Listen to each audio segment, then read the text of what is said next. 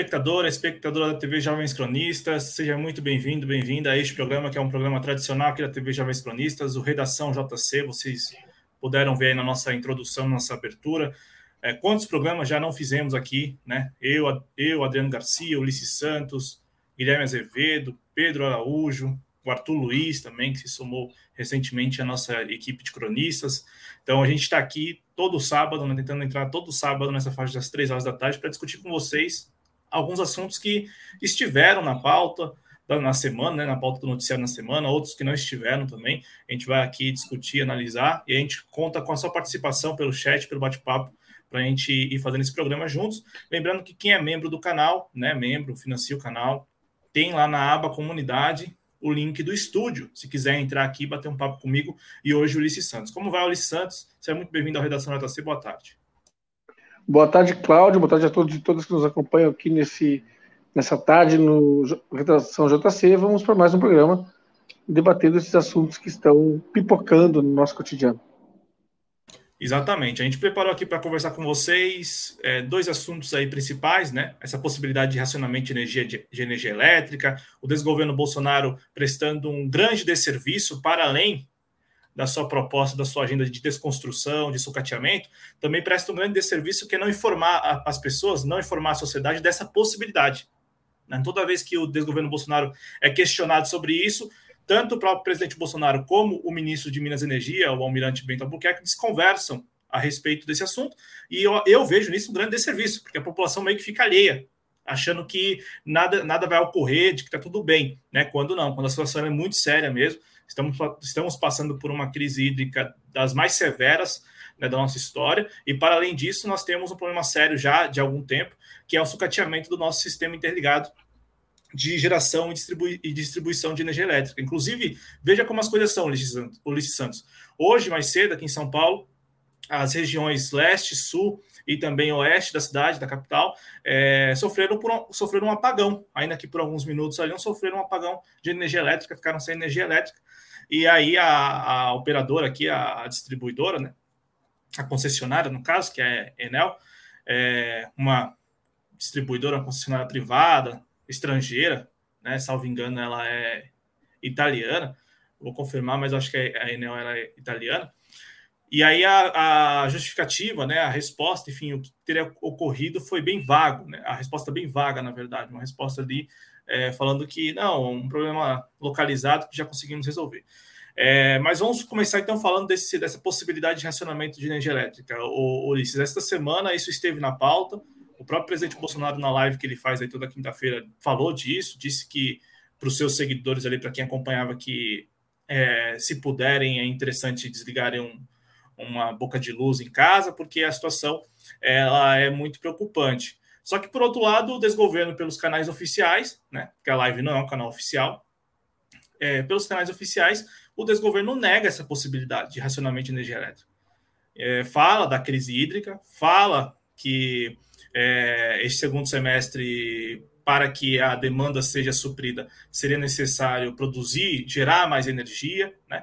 Só que encontra muita dificuldade na geração via hidrelétricas porque não chove. Aqui em São Paulo, depois de um longo período aí, é, é, sem chover, choveu, pelo menos aqui na, na, região onde eu moro, mas na capital também eu soube que choveu ontem, de ontem para hoje, né, como a previsão já estava desenhando, é, mas a gente tem ciência de que isso é insuficiente. Então, o, o Ulisses, como que você observa essa posição que é bem típica do desgoverno Bolsonaro, né, que é uma posição dúbia, um tanto até esquizofrênica, de falar uma coisa por um canal, mas no canal oficial desmentir, desconversar, como o almirante Bento Albuquerque vem fazendo, ele que é o ministro de Minas e Energia, falando que não há essa possibilidade, que isso é uma possibilidade muito remota, o racionamento de, de energia elétrica. Bom, Cláudio, uh, eu vejo que, por exemplo, a live né, que ele faz é a versão virtual do cercadinho, né? Sabe? Quer dizer, é, Né? Me parece a versão virtual do cercadinho todo, lá da, do Plástico Alvorada. Uh, o que eu vejo, por exemplo, é que, uh, primeiro assim, ó, uh, usar expressões como a gente usa, né, crise e tal. crise parece, para o imaginário, me causa essa impressão de algo distante, entendeu? Algo, tipo, além de distante, algo permanente. Nós estamos sempre em crise. Agora, a gente devia usar, por exemplo, expressões como caos, colapso, sabe? Colapso na, na, na questão da energia, colapso na questão da água, sabe? Porque isso causaria na população uma, um impacto maior, sabe? Porque assim, uh, eu fico pensando, uh, como eu, aí assim, tu tem uma situação que um, eu acho que mais do que dúbio, o governo não é nada dúbio, o governo ele é bem assim, ele, ele nega ele nega que há crise, ele nega que há um colapso, quando na verdade há. Ele nega que há, mas ao mesmo tempo ele diz assim: ah, quem sabe vocês uh, gastam menos luz. Ele nega, ele nega, mas ele, ao mesmo tempo ele suge dá sugestões que dão a entender que a crise já, já está aí presente, né? Então, uh, o que eu vejo é que é um governo que, como sempre, em qualquer setor, não tem nenhuma política para atender ao setor, seja setor energético, seja setor, qualquer setor que for. Muito pelo contrário, a política desse governo nos mais diversos setores é justamente se livrar do setor, é, é mandar o setor para o meio privado o mais rápido possível e no preço mais barato possível. Então, assim, ele me parece, desculpa a expressão, mas lavar as mãos, porque apesar de ter que economizar água, ele lava as mãos, né? Lava as mãos e passa para outros, porque aí ele, ele, parece que não quer se incomodar com isso, parece que não é com ele esse colapso na, na, na questão da água que, que há, não só em São Paulo, como no Brasil todo. É, e, e, é generalizado mesmo. O que está sendo colocado aí é que essa possibilidade de racionamento ela seja estendida por todo o país. É, mas eu quero também te ouvir, porque esta semana muito também se falou sobre a possibilidade de apagão, e a gente viu recentemente o Congresso Nacional aprovar aquele processo de descotização, que na verdade é um eufemismo para privatização, né? É, privatização da Eletrobras a partir da, da venda da, das ações, da, não da venda, né? Mas na verdade de colocar mais ações à venda no mercado financeiro sem a participação da União, sem a participação do BNDES, que hoje representam aí, são os acionistas majoritários da, da empresa. E ela é importante porque ela tem uma capilaridade e também detém um sistema que é o tal do sistema interligado que funciona né, num país de dimensões continental como é o Brasil. É, você acha, Ulisses, que apesar do desgoverno Bolsonaro andar, andar desconversando, inclusive um militar, né? Está falando aqui do almirante Bento Albuquerque, é, meio, que, meio que passileso nessa, nessa crise, nesse colapso que você trouxe. É, você acha que há possibilidade para o tal do apagão, ainda que de maneira localizada em algumas regiões do país? Eu acredito que sim. E, e eu, eu, eu, vou mais adiante. Não só há possibilidade uh, uh, muito, muito pró, próxima de que isso ocorra, em zonas, não sei se, de repente, região sudeste, região sul, etc., mas ao mesmo tempo eu, eu entendo que vai acontecer um, uma, um descolamento o, desse, desse caos, desse colapso energético da, do governo federal. Por exemplo, assim, não, em momento algum vai se conseguir colar na figura desse cidadão que está tá mostrando aí uh, a, a, a, culpa uh, pela não, pelo investimento na questão da, da, da transmissão de energia. Quer dizer, tu tem, uh, e muito pelo contrário, né? É um governo, como eu já falei, que se pauta por se desfazer do que é público, né? Ou seja, a eles não interessa uh, preservar ou investir uh, dinheiro público no, no, num setor como esse. Eles querem se livrar. Então, tem, tem muito a ver com o que eles estão propondo, mesmo sem assumir. Ô, Ulisses, você falou um pouquinho aí dos termos que estão sendo usados, né? Crise, principalmente mais crise e tal. É, eu vi alguns veículos essa semana falando de, de apagão, então usando esse termo apagão. É, racionamento alguns, né? Até porque essa semana também o desgoverno Bolsonaro apresentou, apresentou não, anunciou que vai colocar em prática um programa aí de recompensas para cidadãos, enfim, para usuários que economizem energia, só que não, não apresentou as diretrizes desse programa, apenas disse que isso vai acontecer, do jeito que o desgoverno Bolsonaro gosta de fazer. É, você já falou um pouquinho dos termos, mas como que você está observando a cobertura midiática a respeito disso? Porque eu acho que esse, esse problema, essa, essa possibilidade, na verdade, de racionamento de energia elétrica, ela está batendo a porta. E, e, e, pelo que a gente tem acompanhado, isso já se desenhava, pelo menos desde meados de, abril, de março, abril deste ano. Então, eu falo isso porque até no JC Informa aqui no canal, a gente vinha trazendo esse assunto à tona, sabe? A baila, a discussão. Então, não, não, não me parece que dá para falar neste momento que estamos, estamos todos sendo pegos de surpresa, né? Dessa possibilidade uhum. real de apagão, de, de racionamento de energia elétrica.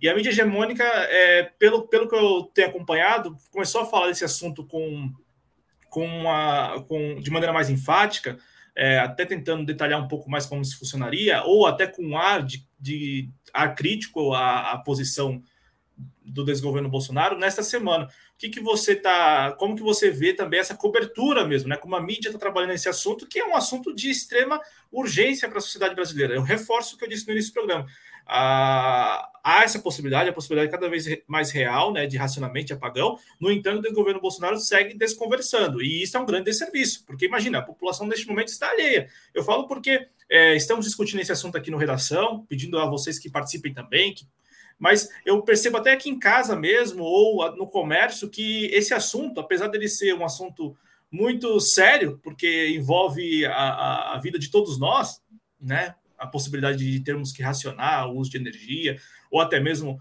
o fato de, de repente, sofrermos apagão, apagões, como aconteceu até hoje aqui em São Paulo, é, esse assunto não está muito no, no dia a dia aí. E aí eu falo porque esse assunto meio que começou a pintar na, na, de maneira assim mais, mais clara desde meados de março, abril. Como você está vendo a cobertura midiática em relação a isso? E a cobertura que não atribui diretamente esse momento e essa crise ao desgoverno Bolsonaro eu vejo justamente isso, como tu falou agora no final.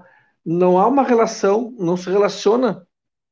Na realidade, tu estadualiza a crise nacional, tu, esse colapso das, da, da, da, transmissão de energia, tu estadualiza, tu, tu torna. Muito mal comparando, tá? Ou lembrando, a culpa é do SMS, do ICMS, né? Quer dizer, tu estadualiza uma crise nacional. Tu torna, tu, tu, e claro, quando tu faz isso, tu faz isso com, com o aval de outros setores, entre eles, como tu bem disse, a, a tal mídia hegemônica. Que a, que a mídia hegemônica do Rio Grande do Sul ela é muito mais governista do que a mídia hegemônica do centro do país. É muito mais governista. Ela é muito mais bolsonarista do que a, a mídia hegemônica do centro do país. Isso aí não tenho a menor dúvida. Eu não, eu não tenho o menor uh, medo de afirmar, eu não estou errado. Se tu pegar as, as, as manchetes, as colunas, os, as capas de jornais uh, dos, dos veículos de comunicação aqui do Estado do Rio Grande do Sul, que é um, um monopólio, na realidade, é um monopólio privado uh, em grande parte, tu vai ver que os caras são muito mais governistas, muito mais bolsonaristas, apoiam muito mais o governo federal do que propriamente jornais do, do, do país, ou mesmo, uh, sei lá, enfim, grandes, grandes emissoras de rádio. O que, o que nos dá, por exemplo, a ideia, como eu já falei antes, de um descolamento. Um descolamento dessa crise, desse colapso da, da, da transmissão de energia do governo federal. Não há, ao contrário. Tu tem aí uh, uh, colunistas ou comentaristas que vêm com sugestões das mais malucas, entendeu? Tipo assim, nunca, nunca se fala de quem é a culpa pelo não. Porque assim, a culpa é pelo não investimento de dinheiro público no setor. E ao mesmo tempo, tu começa a, a, a privatizar e tal. Só que assim, o, quem é quem, o, o, o, ente privado que adquire, que compra, que, né, que compra tal que setor, tem, tem áreas que não vai investir, porque não é interesse dele, não vai ter o retorno financeiro que ele quer porque o setor público não, não, o setor público, o que é público, não busca retorno financeiro. Mesmo no capitalismo. Não busca um retorno financeiro. Busca atender a população. Aí o que acontece? Tu não investe dinheiro público nesse setor, tu privatiza ele, e o cara que é que adquire aquilo privado, que adquire aquilo, ele não vai investir em setores que, que para ele não vão ser rentáveis. e tu tem uma crise, né? Tem uma crise que vai atingir quem? Os menores, os mais pobres, os mais humildes. E agora, por exemplo, essa, essa questão da, da energia vai ter, vai, ela não, é, ao mesmo tempo, essa questão da energia, ela não é uma questão que uma, uma crise, um colapso que vai que vá uh, ver quem é quem para atingir, atingir todo mundo. Pega todo mundo de, de, sabe, sem, sem perguntar quem é, que cor tem a pessoa, vai de cabo a rabo, de 8 a 80. Então, assim, soma, são vários, setores, vários fatores que se somam, né, Cláudio? É a questão do não investimento, é a questão da privatização, e, a, e por último, a questão de que uh, esses entes privados que, que compram esse setor não investem dinheiro, o, não investem seu capital em setores que não, que não vão ter lucro. Isso é um somatório, né? Exatamente. A Enel, como eu disse, é, é italiana mesmo, né? E, uhum. e, e, aí, com, a, com o processo que foi ratificado pelo presidente Bolsonaro, né, sancionado pelo patriota presidente Bolsonaro, é, com os militares patriotas que estão ao seu lado, né, de permitir que a iniciativa privada detenha é, as, mais ações da Eletrobras, né, abrindo mão, a União e o BNDES abrindo mão da, da sua posição, que eu, que eu vejo como é, é, é, muito do, do neoliberalismo, né? tem ações assim que parecem ser é, ilógicos, né? É, porque a, a União e o BNDES abriram mão da condição de acionista majoritário para a entrada de novos agentes financeiros na Eletrobras, né? E eu estou lembrando desse processo porque até então nós, nós temos hoje, né, uma a cadeia de distribuição de energia já muito já tudo privatizado, né? Uhum. E aí com a Eletrobras, né, esse processo aí avançado de privatização da Eletrobras, inclusive com aquele veto do Bolsonaro, né, o tão patriota presidente Bolsonaro, foi lá e fez questão de vetar o trecho que impedia a extinção de subsidiárias da Eletrobras por 10 anos. Com isso, é, Ulisses, nós temos o processo avançando de privatização, que, que, que, estava mais concentrado na distribuição também para a geração de energia, né? É, e, com a, e, e, com o fatiamento desse sistema que funciona bem. É bom, é, eu, eu, falo isso porque, conversando com o, companheiro Fausto Oliveira, da Revolução Industrial Brasileira, aqui no, no canal mesmo, ele lembrou disso, de que o, o, a essência do projeto de privatização da Eletrobras é fragmentar o sistema interligado que funciona né? Funciona. Então, é, sabe aquilo que alguns chamam aí? Não é, é uma, é uma expressão que é mais conhecida, por isso que eu vou usar aqui. Não é, não, não significa tanto para esse, esse, esse contexto da energia elétrica, mas eu acho que funciona para explicar, para ser mais didático. Sabe aquele negócio de, do tal capitalismo cruzado? Né, de faltou, a, faltou ali, mas tem em abundância aqui, eu envio para lá. Na energia, o sistema interligado também funciona dessa forma, né? Então, onde tem abundância, você retransmite para outras regiões que não tem, né? Em, em, não tem tanta quantidade assim. Então, eu acho que lembrar desse processo, que é muito recente, né, da privatização da Eletrobras, é importante nesse, nesse contexto todo, porque o desgoverno Bolsonaro, além de des desconversar sobre o problema sério que é a crise hídrica e, por consequente, a, a possibilidade de racionamento né, de energia elétrica e tal, é, tem feito o quê? Tem vendido a Eletrobras, né, por meio do seu processo de privatização, e aumentado as tarifas. Porque é isso também, Ulisses. Apesar desse contexto aí em que, é, em que falta energia elétrica, já se cogita para agora em setembro aumentar mais uma vez a tarifa de energia elétrica. Isso deve ocorrer na semana que vem, numa reunião da ANEEL, né, que é a Agência Nacional de Energia Elétrica. É, então, assim, a saída, pelo que nós estamos entendendo, a saída encontrada pelo ex-governo Bolsonaro é não realizar o bom debate, né, a boa discussão e ainda aumentar a tarifa de energia elétrica. Um governo, um governo que, uh, sobre a questão do bom debate, um governo que o, o, próprio presidente nunca, se, nunca foi dado a debate, né? Basta lembrar a participação dele nos debates na campanha eleitoral de 2018, né?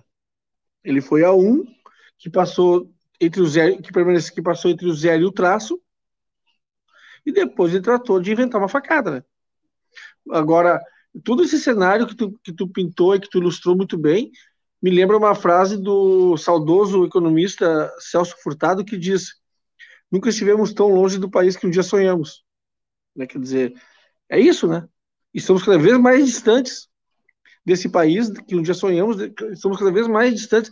E, e o que impressiona é, pegando um gancho na, na nessa nova, nessa uh, uh, enquete que a gente colocou aí no ar, é que as pessoas parece que não se incomodam com isso. As pessoas veem a dilapidação cotidiana e diária. As pessoas veem uma, um milicianato assumir e, e comprar mansões em, em situações totalmente, uh, sabe, suspeitas. E tudo passa como se não fosse nada. Tudo passa como se as pessoas estivessem vendo uma novela, sabe? Então, isso que mais me impressiona. Uh, não sei se eu chamo de omissão, se eu chamo de, não sei o nome que eu dou para isso, mas me assusta que as pessoas estão assim, uh, como se estivessem uh, acostumadas, entendeu? Com esse tipo de com esse estado de coisas, entendeu? Isso me assusta, isso me entristece, porque nós deveríamos estar na rua sim, e não só uma vez por mês. Deveríamos estar na rua o tempo todo gritando contra esse governo que está aí fazendo o que está fazendo. É como eu sempre disse, eu disse ontem na, na bate-papo cultural com o Manuel Rodrigues, já disse outras vezes aqui no canal, uh, o grande cara que manda nesse governo, o grande uh, uh, não é o Bolsonaro. Bater no Bolsonaro é fácil. Criticar o Bolsonaro é fácil. Coisa mais tranquila. O grande cara que manda nesse governo, que governa, é o Paulo Guedes. A agenda econômica do Paulo Guedes, ela é intocada. Os setores da mídia tradicional, da mídia hegemônica, não tocam nisso, não criticam por quê? Porque apoiam. E aí inventa aí, ao invés de dizer que está caro o preço da carne, ele sugere que tu coma ovo. Ao invés de dizer que está caro a energia, o gás, eles mandam que tu, compre, que tu comece a usar carvão, sabe?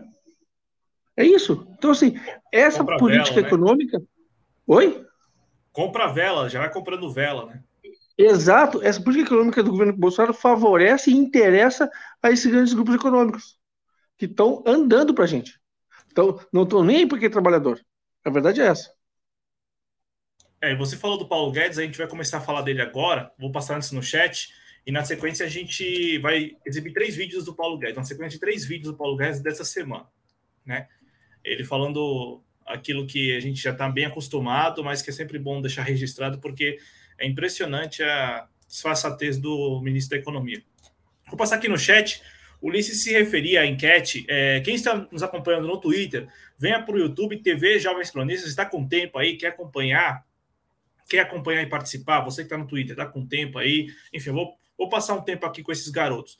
É, então, vem para a TV Jovens Cronistas no YouTube e participa pelo chat. Valeu, né, Ulisses? Não, mas eu também. Garoto eu, é por tua eu, conta, viu? É, não, por, por nossa conta aqui. É. é mas isso vale também para mim. Então, a gente está tá com tempo livre aí, tá de bobeira nessa tarde de sábado.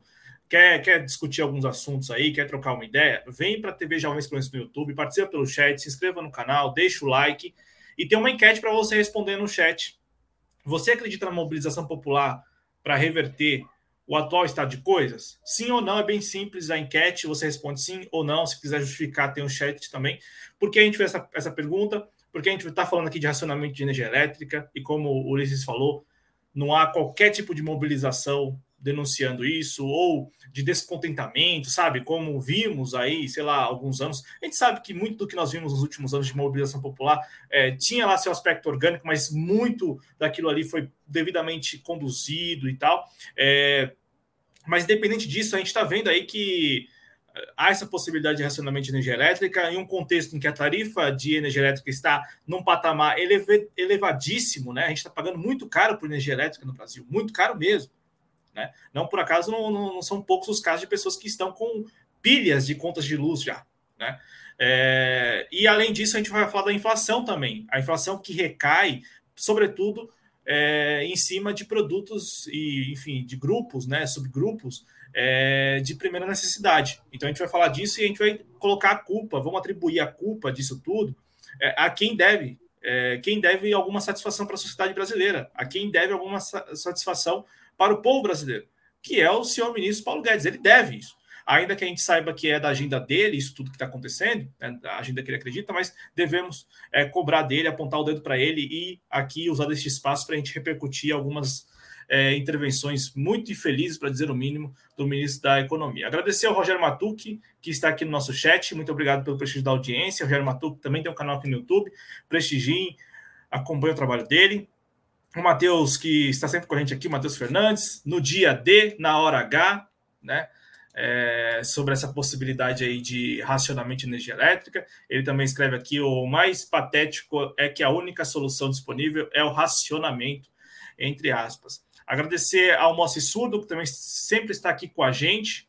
Ele acredita que não, ó, acredita que não é, ele não, na verdade, ele não acredita na mobilização popular para reverter esse estado de coisas. Está aqui registrando o voto dele também no chat. A Sônia Nobre está com a gente, dando boa tarde, mandando paz e bem aqui. Ela escreve que é inacreditável o que este desgoverno está fazendo com este Brasil. Um país tão rico como este não merece este desmantelo. Fora Bolsonaro o Moacir escreveu: demorou para haver um incentivo forte para a energia fotovoltaica integrada à rede. Eu estou fazendo uma, mas só na bateria.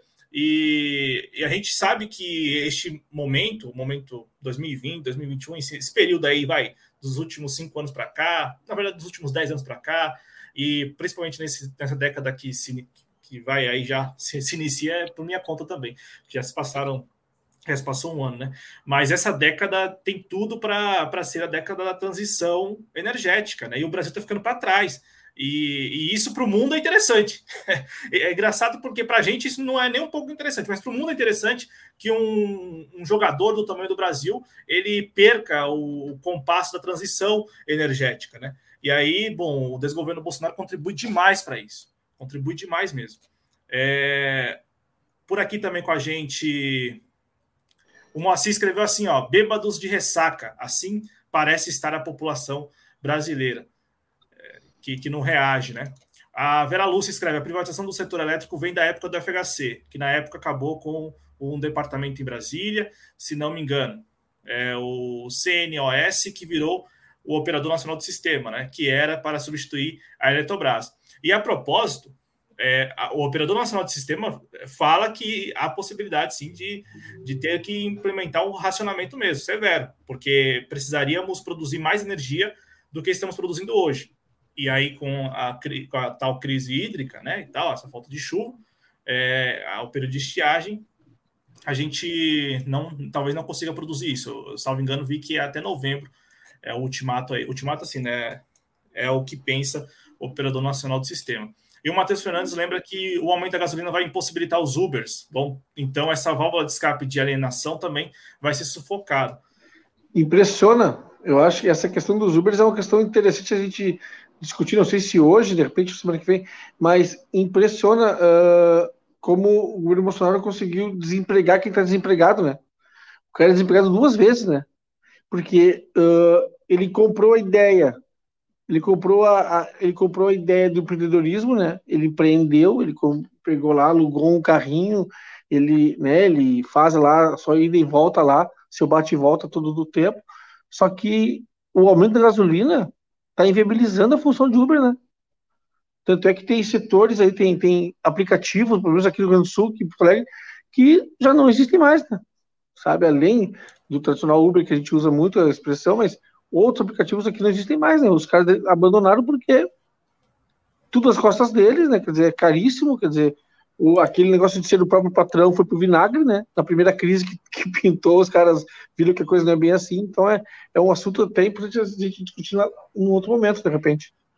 Claro, claro. E eu, eu vejo, Ulisses, que a gente tem colocado esse tema em discussão nos programas, porque eh, na semana passada a gente falou aqui no Espaço Trabalhista sobre a medida provisória 1045, que é uma segunda fase da reforma da contra-reforma trabalhista do Michel Temer, que precariza ainda mais as condições já precarizadas em razão da contra-reforma trabalhista.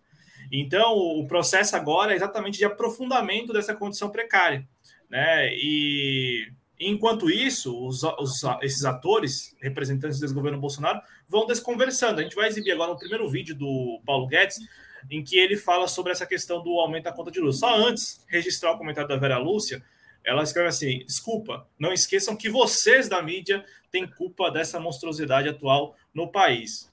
Eu quero registrar que nós somos jornalistas, o Ulisses está quase se formando, eu sou jornalista formado, mas a nossa parte estamos fazendo aqui neste espaço da TV Jovens Cronistas há três anos, fora as publicações lá em jcronistas.com. Então, nós, nós fazemos parte da da mídia, e aqui sim é muito independente, muito alternativa. A proposta da nossa, da nossa, da nossa imprensa aqui, dos jovens cronistas, é, é manter a independência e seguir é, seguirmos aí alternativos a, a, tudo isso. Tanto é que a gente, às vezes, até paga um preço caro por isso. Mas vamos exibir aqui, sem mais delongas, o que disse o ministro Paulo Guedes. Ele que, olha só, Ulisses, estava na Câmara dos Deputados na, na instalação da Frente Parlamentar do Empreendedorismo. E aí lá ele soltou essa sobre a conta de luz. Nós vamos atravessar. Se no ano passado, que era um caos, nós nos organizamos e atravessamos, por que nós vamos ter medo agora? Quer dizer, qual que é o problema agora? Que a energia vai ficar um pouco mais cara porque choveu menos.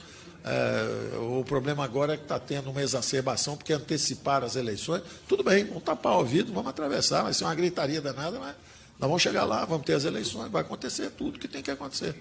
Tá certo? Tá aí, né? É, vocês escutaram bem, né? Qual é o problema da luz aumentar agora? Porque vai aumentar semana que vem. O 100 megawatts, 100, o 100 megawatts hora, que já está a quase 10 reais na, na bandeira vermelha patamar 2, que a gente tem isso, né? Tem o sistema de bandeiras, ainda tem o patamar, patamar 1, patamar 2. Vai aumentar na semana que vem por, na reunião da ANEL. Tudo indica que eles vão aumentar lá. Até para impedir, é, para tentar estimular, desestimular as pessoas a usarem energia elétrica. É, olha que bárbaro isso, né? É, mas enfim, eles querem fazer isso e vão introduzir um novo aumento na semana que vem. E aí o ministro já soltou a dele, ó, falou: tudo bem, qual é o problema? Vou exibir mais uma vez, Ulisses, aí você comenta na sequência, tudo bem? Tá. Muito confiante que nós vamos atravessar. Se no ano passado, que era o caos, nós nos organizamos e atravessamos, por que nós vamos ter medo agora? Quer dizer, qual que é o problema agora? Que a energia vai ficar um pouco mais cara porque choveu menos. É, o problema agora é que está tendo uma exacerbação porque anteciparam as eleições. Tudo bem, vamos tapar o ouvido, vamos atravessar, vai ser uma gritaria danada, mas nós vamos chegar lá, vamos ter as eleições, vai acontecer tudo que tem que acontecer. Tá certo? Esse é o ministro da Economia, Paulo Guedes, Ulisses. O que, que é um aumentozinho de energia entre amigos, né, cara? É isso que quer dizer, sabe? Não tá nem aí para nós, cara. Ele, ele não se importa com nada. Uh, a, a, o grosso da população, ele sabe, até porque a, a grande, a grande uh, os grandes conglomerados industriais, a grande empresa, ela, ela não tem que economizar, ela gasta porque ela precisa gastar. Vai estourar nas costas de quem? Da gente.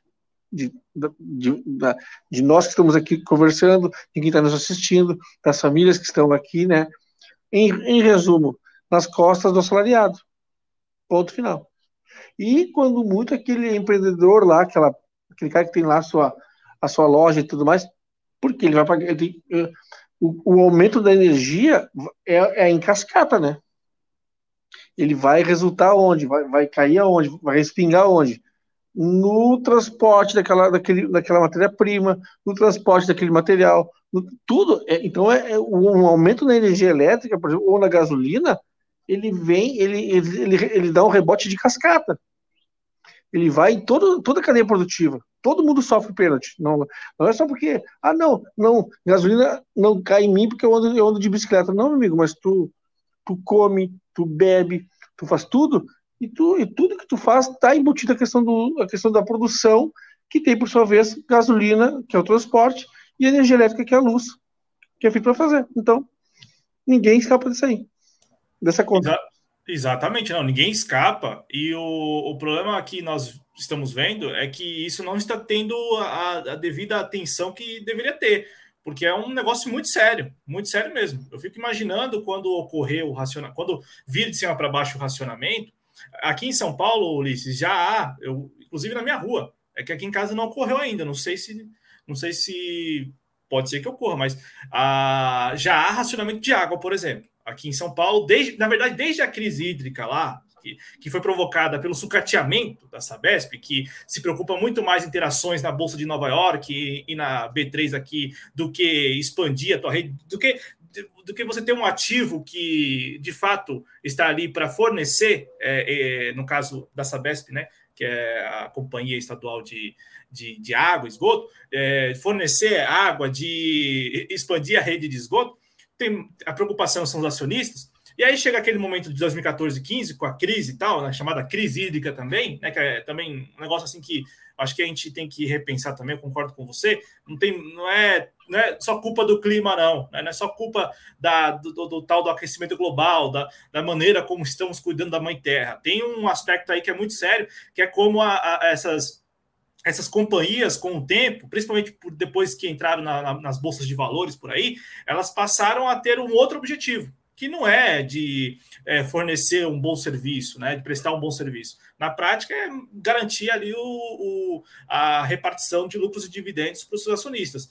E aí, naquele, desde aquele episódio, Ulisses, desde 2014 e 15, aqui em São Paulo, há muitas regiões que relatam racionamento mesmo. Chega ali 11 horas da noite, já não tem mais água. Né? O reloginho lá da Sabesp já não, não gira mais porque já não, não chega mais água né, na distribuição de água e tal. E aí, aqui na rua, essa semana, uma pessoa relatou que houve isso, que já chegou em casa ali, 11 horas, já não tinha mais água. Aqui em casa, não sei se. É, acho que a gente não percebeu porque a gente tem a caixa d'água, então, e também 11 horas já o pessoal já está mais, mais, já tá descansando. Mas, enfim, já, já há relatos, pelo menos nesse sentido, não é de hoje. E aí eu acho que esse assunto é um assunto que merece toda a nossa atenção, porque, como o Ulisses falou, tem esse efeito em cascata. E, e um outro assunto que merece toda a nossa atenção é o da inflação. Porque, e aí, veja como esses dois assuntos, a mídia hegemônica é, é, trabalha meio que amarrado, né? Não sei porquê, a mídia hegemônica trabalha meio que amarrado. É, Ulisses, se quiser especular depois, fica à vontade. Mas, Ulisses, o Paulo Guedes também falou sobre a inflação. E aí vamos, vamos ouvir o que, que o Paulo Guedes pensa a respeito da nossa inflação. É, veja, inflação que, so, que recai, sobretudo, em cima daquilo que é de primeira necessidade para o povo brasileiro. É impressionante como também nisso uh, você também tem um. Aqui na, na, questão da inflação tem meio que um recorte de classe, né? Você tem um negócio que é, a inflação é sobre o botijão de gás, sobre a conta de energia elétrica, sobre a carne, sobre o arroz. Mas vamos, vamos escutar o que o Paulo Guedes disse essa semana sobre a nossa inflação, sobre o que ele pensa sobre a nossa inflação, a inflação brasileira neste momento. A crise de recursos hídricos também, nós vamos enfrentar também essa crise de recursos hídricos. Uh, essas coisas estão acontecendo, aí a inflação sobe um pouco, todo mundo, ah, o descontrole. Não há descontrole, a inflação está subindo no mundo inteiro. A inflação americana vai ser 7% esse ano. Então a nossa ser 7 ou 8 também, estamos é, dentro do jogo. Agora, o Banco Central já está aí, a independência do Banco Central já aprovada, e o Banco Central vai enfrentar isso aí. Não está descontrolado, vamos, vamos repetir para registrar. Aí agora vem a, crise de recursos hídricos também, nós vamos enfrentar também essa crise de recursos hídricos. Ah, essas coisas estão acontecendo, aí a inflação sobe um pouco, todo mundo, ah, o descontrole. Não há descontrole, a inflação está subindo no mundo inteiro. A inflação americana vai ser 7% esse ano. Então a nossa ser 7 ou 8 também, estamos é, dentro do jogo. Agora, o Banco Central já está aí, a independência do Banco Central já aprovada, e o Banco Central vai enfrentar isso aí. É, o Banco Central Independente vai enfrentar isso aí, com certeza. Vai enfrentar sim. O Roberto Campos Neto, inclusive, não está nem dormindo à noite porque ele está pensando na inflação. Ô, Ulisses, o que, que você acha dessa fala do Paulo Guedes, né? É, tem, depois ainda tem um outro vídeo que é para encerrar mais com chave de ouro essa semana do Paulo Guedes, que ele falou. E, e também, Ulisses, é, tipo, compartilha, compartilha, com a gente um pouco da sua experiência no supermercado aí nessas últimas semanas, por favor. Vou dizer para ti assim que as cinco primeiras palavras que eu pensei para falar são impublicáveis, tá? Para esse horário. Tá? O YouTube, uh, ele derrubaria o nosso vídeo agora, tá? Só para ter uma ideia do nível das palavras que eu pensei. Uh, cara, vindo de Paulo Guedes, não surpreende nada, tá? Surpresa zero em quem tá aqui do lado, tá? Que sou eu. Porque o papel dele é esse, tá? um cara que vai para os Estados Unidos e diz I love America, é, é natural que ele diga estamos no jogo.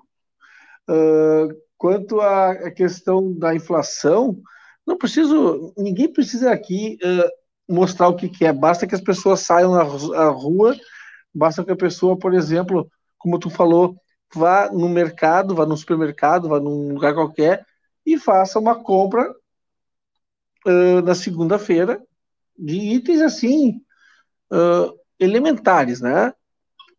Queijo, presunto, frios, enfim, pão, leite, né? E tal, coisa assim básica, entendeu? Coisa elementar assim. E depois vá na outra semana e primeiro vê quanto que dura, depois vai na outra semana. Ou faça, como a gente diz aqui, um rancho, né, que é uma compra maior, né, um, uma compra maior, e vê, vê quanto que tu gasta e quanto tempo que dura. E depois faz de novo. Tu vai ver que tu vai gastar cada vez mais, uh, comprar cada vez menos, o que vai durar por consequência cada vez menos. Sabe, qualquer coisa que tu, qualquer cinco ou seis itens que tu compre, tu não gasta menos do que 120 reais.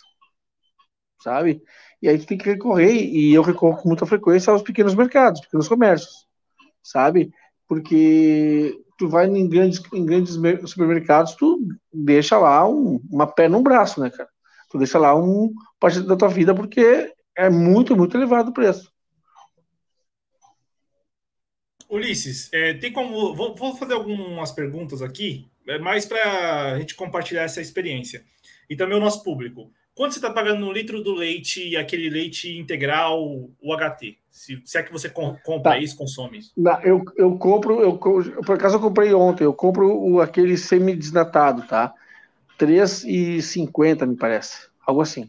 3,50. Aqui em São Paulo, esse semi-desnatado, aqui em casa nós usamos o integral.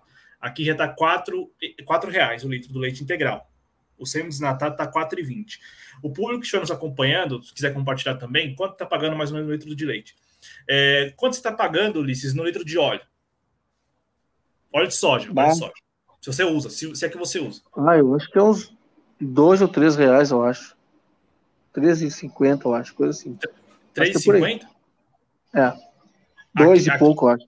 Aqui em São Paulo, o litro do óleo de soja está 7,50, né? 7,50. Mas então eu, vi, eu posso ver depois marcar, mas eu acho que é mais ou menos isso. Não é, não é tão mais caro assim, não, acho. Sim. É, e por fim, eu acho que é o que todo mundo tá, né, no Brasil todo tá, tá pegando aí, é o quilo da carne. Vamos, sei lá, é, o quilo do A100. Você sabe mais ou menos assim? De cabeça, não sei.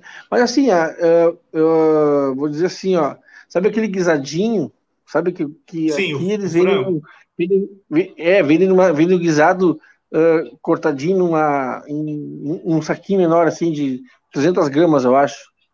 É 15, 20 reais. e não, não seria aquele pacote de frango a passarinho congelado, não, né? Não sei se é Não, não, não. É um, é, um, é um guisado, assim, um guisado moído, né? Carne moída, né? Carne moída. Ah, carne moída. Carne isso, moída. isso, carne moída. Hum. A gente chama de guisado aqui no Rio Grande do Sul.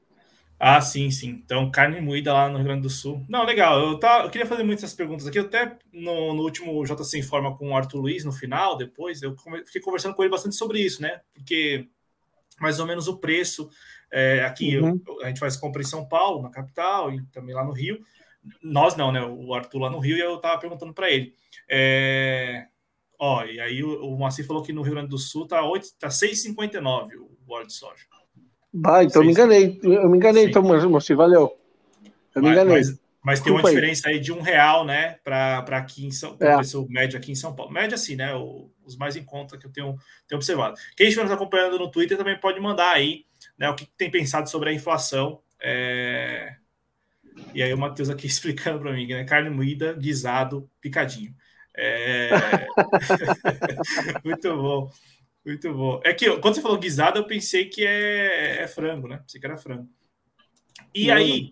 vamos seguir com esse tema da inflação rapidão, porque a gente tem umas telas aqui, né? Já que o Paulo Guedes falou que tá tudo sob controle, tá, tá tudo bonitão. Oh, e o Banco Central Independente, convenhamos, né? Convenhamos, o Banco Central Independente, com o senhor, é, com o Roberto Campos Neto. Pô, vamos todos nós, sociedade brasileira, confiar no Banco Central do Roberto Campos Neto. Eu acho que nós devemos isso ao Roberto Campos Neto, né? É claro que não, é tudo irônico, tá, gente? Abre parênteses aí, é ironia, né? É óbvio que não. O Paulo Guedes lá falando que podemos contar com o Banco Central, mas vamos aqui em números, né? Em números. Em 12 meses, o IPCA, que é o Índice Nacional de Preços ah. ao Consumidor Amplo, ele está em 8,99%. O IPCA é a inflação oficial, tá? É a, é a, inflação oficial. No ano, né? Então, em 12 meses, quase 9%.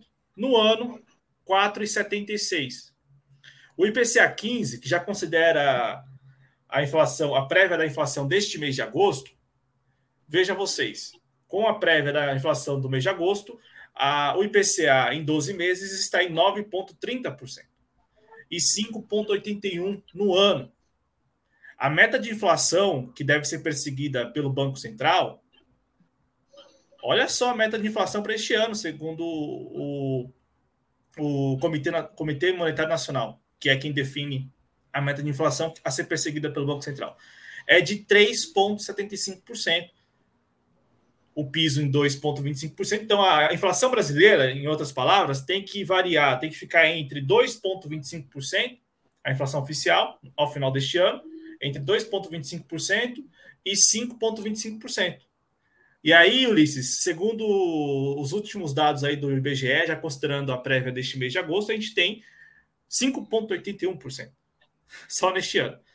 Vou aqui passar para uma outra tela que mostra um pouquinho dessa, dessa distribuição da inflação, porque ah, o pessoal fala: ah, não, mas é um erro, é um equívoco falar que a inflação está descontrolada.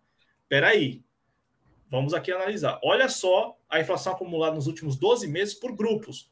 E aí, quando a gente fala que recai sobre itens de primeira necessidade, não é exagero nenhum, porque os grupos que é, ostentam aí uma inflação altíssima no acumulado dos últimos 12 meses é o grupo de transportes, o grupo mobiliário, né, de imóveis e tal, o grupo de habitação e também o grupo de alimentação e bebidas, né? Então, vocês conseguem ver aí nesse gráfico, isso bem uhum. ilustrado, né? De como a gente, apesar do acumulado dos últimos 12 meses, a gente tem uma inflação de 9,30%, em alimentação, no grupo de alimentação e bebidas, a inflação é de 13,25%, não por acaso tudo que você vai comprar no supermercado está muito mais caro, não por acaso.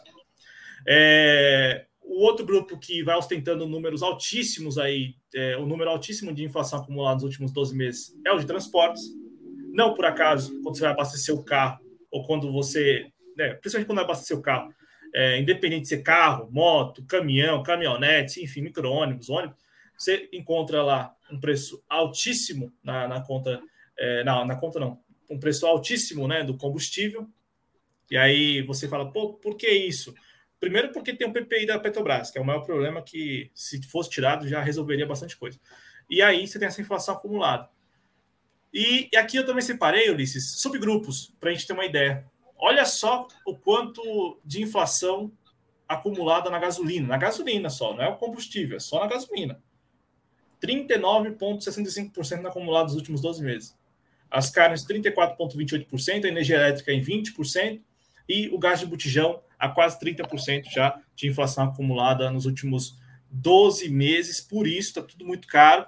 E aí o Paulo Guedes vem e solta essa de que está tudo resolvido, está tá tudo bonito, belo, rosa, cor de rosa, e que a gente deve confiar no Banco Central, né, Luiz? Vamos confiar no Banco Central, cara. É, o que, o que a gente fica, o que eu me pergunto assim, é para chegar em 3,5, como comentou, né, como meta de inflação, o que, que eles colocam no cálculo, né? O que, o que, alguma coisa deve ter colocado no cálculo que não está no cotidiano, nem, nem, nem, no de vocês, nem de ninguém que está nos assistindo. Por exemplo, não deve incluir aí luz, não deve incluir nesse cálculo combustível, alimentação, nada disso, nada que as pessoas usam no cotidiano delas, ou que influencia no cotidiano delas, deve fazer parte do cálculo do governo para medir a inflação, né? Só pode ser, né?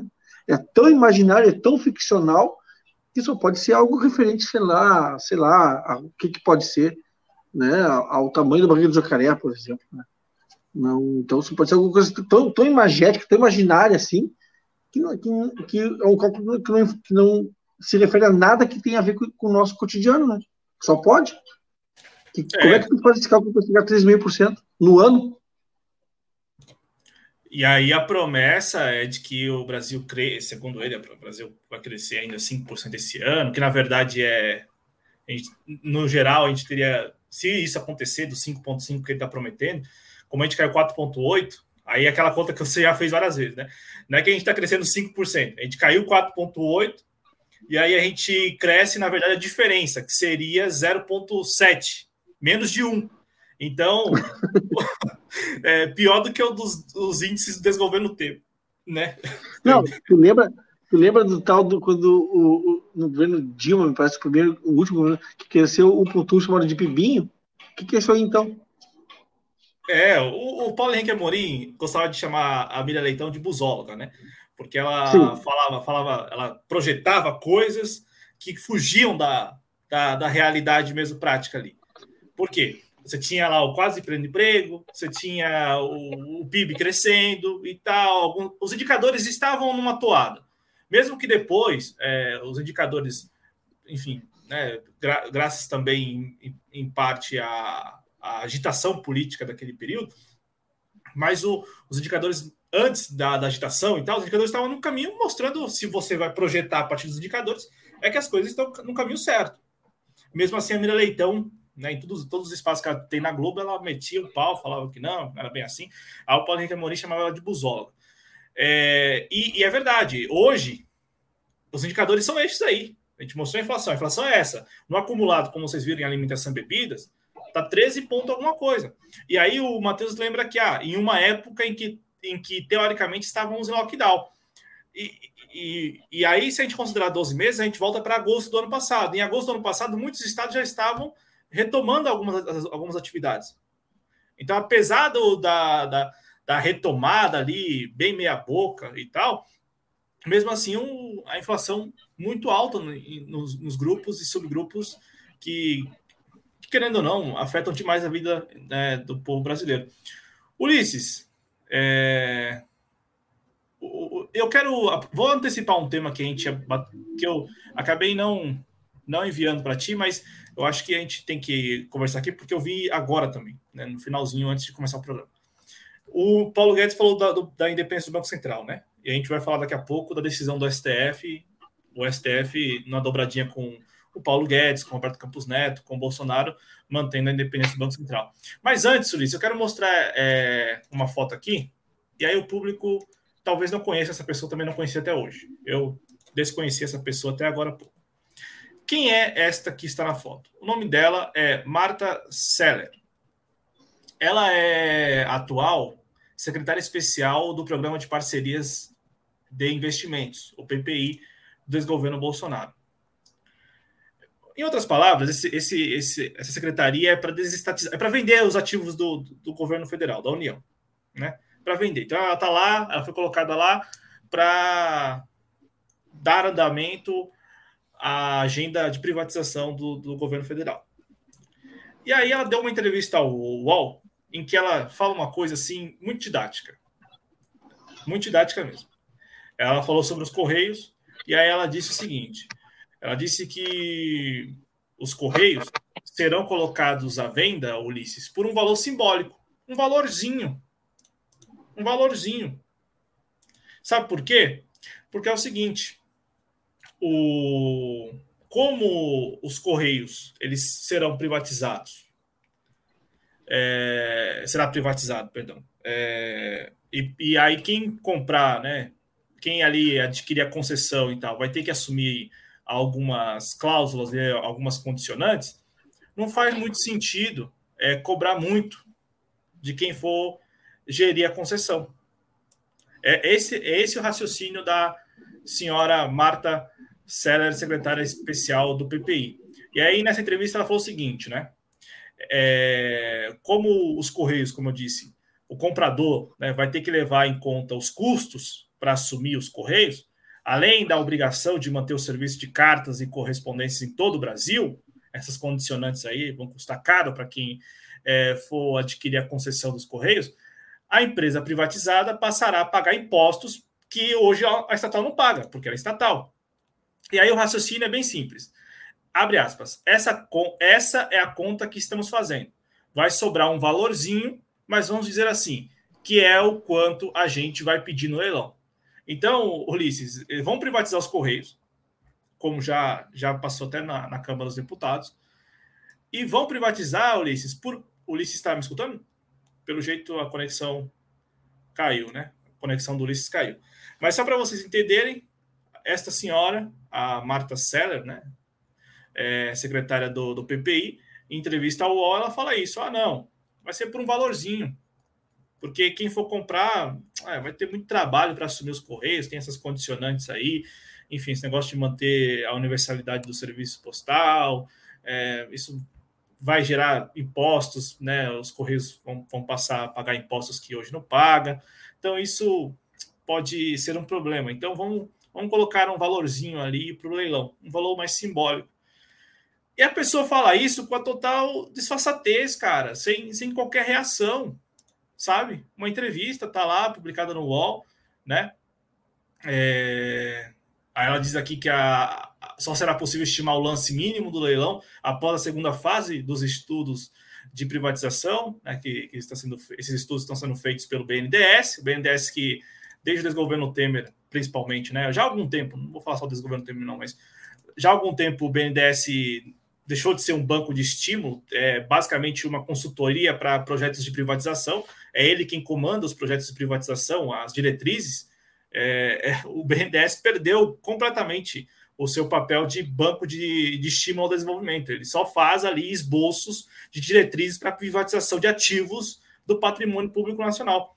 É uma desvirtuação incrível. E aí, Ulisses, só para passar a palavra para você, ela falou isso com, com muita é, tranquilidade, com total desfaçatez. Não, a gente vai fazer, uma, vai ser um lance mínimo ali, um valorzinho, porque quem for comprar vai ter que assumir muita coisa. Poxa, aí é, é injusto também, né? Na realidade, uh, eu vou aqui, vou aqui insistir no que eu venho falando, uh, não só desde o começo do programa de hoje, desde uh, sempre quando em se tratando de governo Bolsonaro e puxando também desde o tempo do governo Temer, desde quando, por exemplo, se efetivou aquele golpe contra a democracia e contra o governo Dilma. Nada surpreende, Cláudio. Isso que nós estamos vivenciando agora isso que nós estamos vivenciando agora, com ênfase na economia a lá Paulo Guedes, e agora com essa moça que tu acabou de mostrar a imagem aí, eu tive problema na conexão, acabei voltando agora, isso nada mais é do que o neoliberalismo lá dos anos 90, da Margaret Thatcher e do Ronald Reagan uh, na Inglaterra, especialmente nos Estados Unidos. Estão colocando agora o que tentou, em grande parte, suavemente ou, ou, de maneira mais incisiva, de maneira até mais suave, vamos colocar assim, o Fernando Cardoso uh, no seu governo e que aí não conseguiu levar a cabo porque teve o governo do Lula em 2002 e, e, e para diante. Agora, o Paulo Guedes, o governo Paulo Guedes, vamos colocar assim, porque o Bolsonaro é só uma, uma figura de, de assim, de, de, de manipulação e tal. O governo Paulo Guedes está colocando, está descendo a lenha, está indo no sério da questão e está fazendo o que os outros anteriores a ele não fizeram, está colocando em prática o neoliberalismo dos governos lá da, dos anos 90, hoje em dia no Brasil, com, com rostinhos bonitos como esse, a fim de liquidar e colocar, como tu mesmo disse, né, a preços módicos um patrimônio uh, nacional de décadas, né, de gerações, resolveu. Bom, o, o ela resolveu eh, botar à venda por dois ou três centavos uma, um patrimônio uh, de décadas do, do, do, Estado brasileiro. É isso que vai acontecer. É, os, os Correios com 350 anos, mais de 350 anos de história. Mais ou menos isso. É, agora, agora sendo privatizado por um valorzinho. É um valorzinho, é no diminutivo, é bem delicado. E, Ulisses, é, já que a gente falou dos Correios, e esta senhora está lá, ela é secretária do PPI. Antes, quem era secretária do PPI? Vocês se recordam quando o desgoverno Bolsonaro assumiu? Era o Salim Matar, dono da Localiza. Dono da Localiza. Uhum. Ele, ele que é um homem íntegro, né? um homem muito honesto, é um sujeito que, que tem uma rede de locadoras de veículos que não faz nada de ilegal, né? só, só seguindo mesmo a, a risca a lei. É um sujeito de uma integridade ímpar. É, o Salim Matar, ele era o secretário de PPI. Aí ele saiu porque disse que o, governo não estava muito não estava levando a sério as privatizações, essa agenda de privatização. Como não, cara pálida? A gente tem um, tinha um gráfico aqui, eu até vi mais cedo, é, e o redação é bom, por isso que eu, eu deixo tudo salvo aqui nas pastinhas, né? Tem, um, tem uma tela aqui, eu vou, vou pegar para mostrar para vocês. O, essa história de que o governo federal em dois anos não, não privatizou quase nada, é, de que não, não levou adiante a agenda, a prometida agenda de privatização é, do Paulo Guedes em campanha, isso é história para boi dormir mesmo. É uma historinha, assim, faz de conta. Porque na, na, na prática, o desgoverno Bolsonaro não abriu mão dos leilões, inclusive vem aí uma nova leva de leilões de campos de exploração de petróleo. Agora, se não é agora em, acho que é em outubro, vou confirmar essa informação, eu recebi aqui na, na newsletter, né? É, e, e, fora isso, Ulisses, também ao longo desses dois anos, dois, três anos aí de governo, o, enfim, muita coisa foi privatizada. Eu vou, estou aqui abrindo as pastas, né? Eu juro para vocês que eu tenho várias pastas aqui com as telas que a gente produz para os programas, né? E aí teve um programa que a gente destacou uma, uma imagem muito muito didática, assim, muito, muito clara de como avançou demais a, a agenda de privatização do, do desgoverno Bolsonaro nos últimos dois anos. Eu vou, vou encontrar aqui e a gente vai exibir para vocês. Aqui, achei. Achei, tá aqui, ó. Vou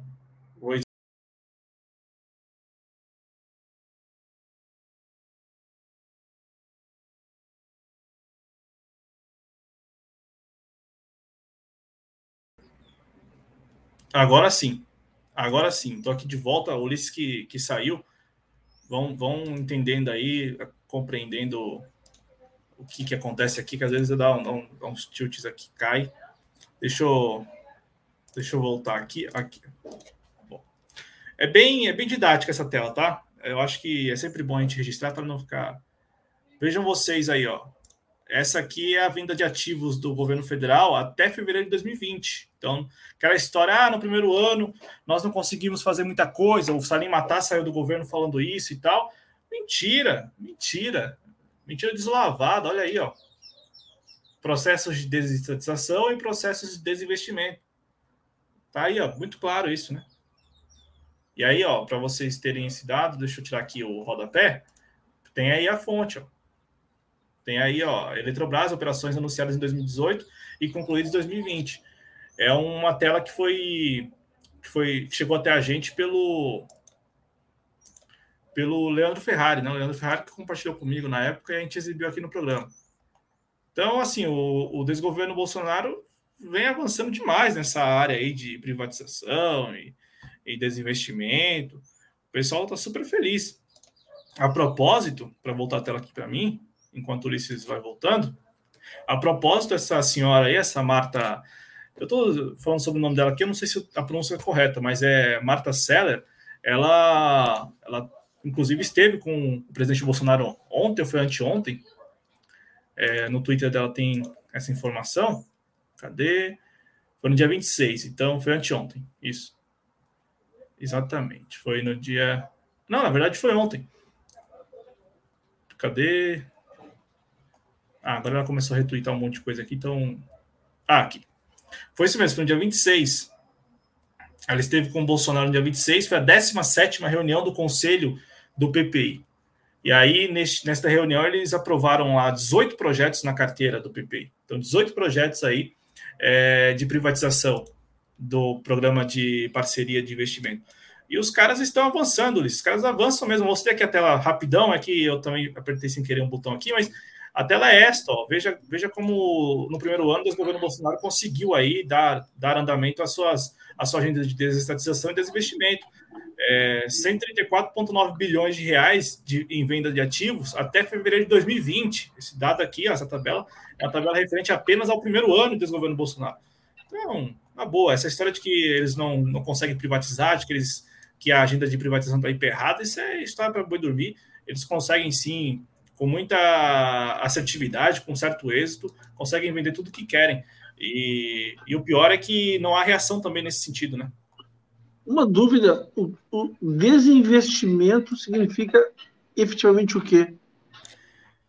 Desinvestimento é uma figura criada. Vender? Não, então, desinvestimento é o sucateamento, né? O sucateamento. Sim, precarizar para vender. Precari... Exatamente, sucatear para vender. Isso surgiu, não é que surgiu, mas isso foi estimulado. É, não, é, é exatamente, são eufemismos, né? São eufemismos para deixar mais bonitinho, porque toda pesquisa de opinião pública é contra a privatização. Por exemplo, você chega para as pessoas e fala assim: você é a favor de privatização? Não, essas pesquisas que são divulgadas, é o Datafolha mesmo, geralmente o Datafolha faz esse levantamento. As pessoas são refratárias à privatização. Aí Só tu usa um nome diferente. É, desestatização. As pessoas nem sabem o que é. Ou usa é. desinvestimento. E o desinvestimento foi algo muito estimulado pela Lava Jato pela Lava Jato. Porque a, o grande case de desinvestimento é a Petrobras, que teve que pagar uhum. lá, sei lá, uma infinidade de acordos aí, em razão da, das opera, da Operação Lava Jato. Aí a saída encontrada pela, pela Petrobras foi: vamos criar aqui uma, uma um departamento de desinvestimento para a gente desinvestir, portanto, sucatear, conseguir reunir, arrecadar mais recursos para poder pagar os nossos acordos, acordos aí da justiça e tal. E aí é um grande case de sucesso um, um case. Para quem não entendeu, é, é, como se o aluno, no, na semana de provas, ele desestudasse. Eu vou desestudar para não ir bem na prova. Entendeu? Desestudar é não, é não estudar. É tipo assim, não desinvestir, não investir, precarizar para depois vender adiante. Que sem vergonha, isso está louco. Não, não, isso, isso eu insisto, eu insisto no que eu vou dizer agora, com aval e anuência e assino embaixo da grande imprensa. Que Não. é. E, e, é um paradoxo, porque você investe Vocês da mídia, inclusive, tá? Vocês da mídia, tá? Vocês da mídia. Mas é um paradoxo porque você investe, que tem um departamento para isso. É, você investe. Você tem Mas ideia é essa. Se tu pegar, desculpa te interromper, Claudio. Se tu pegar, por exemplo, no governo Frederico Cardoso, o grande mote econômico deles qual é que era? Investia uh, uh, nas empresas que queria privatizar, tornava elas rentáveis e depois vendia. Não, não vendia elas com prejuízo, vendia elas com lucro. Não, mas agora Entendeu? o que está acontecendo, o que está acontecendo é que eles não investem mais.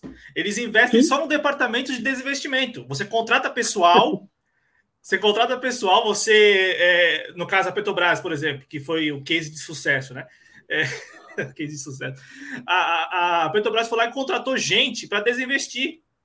Ela paga pro, pro, pro, pro funcionário ali e tal, né? Pro consultor, enfim, para desinvestir, para elaborar estratégias de desinvestimento. Ela investe recursos. Eu tenho, eu tenho uma empresa e contrato alguém para detonar com ela. Que troço esquizofrênico, né, cara? E, e no Estado, né, na, na, na, na, máquina pública, é desestatização. Então você é. cria uma secretaria, então você tira dinheiro do cofre público para pagar gente para elaborar, pensar dia e noite estratégias para desestatizar.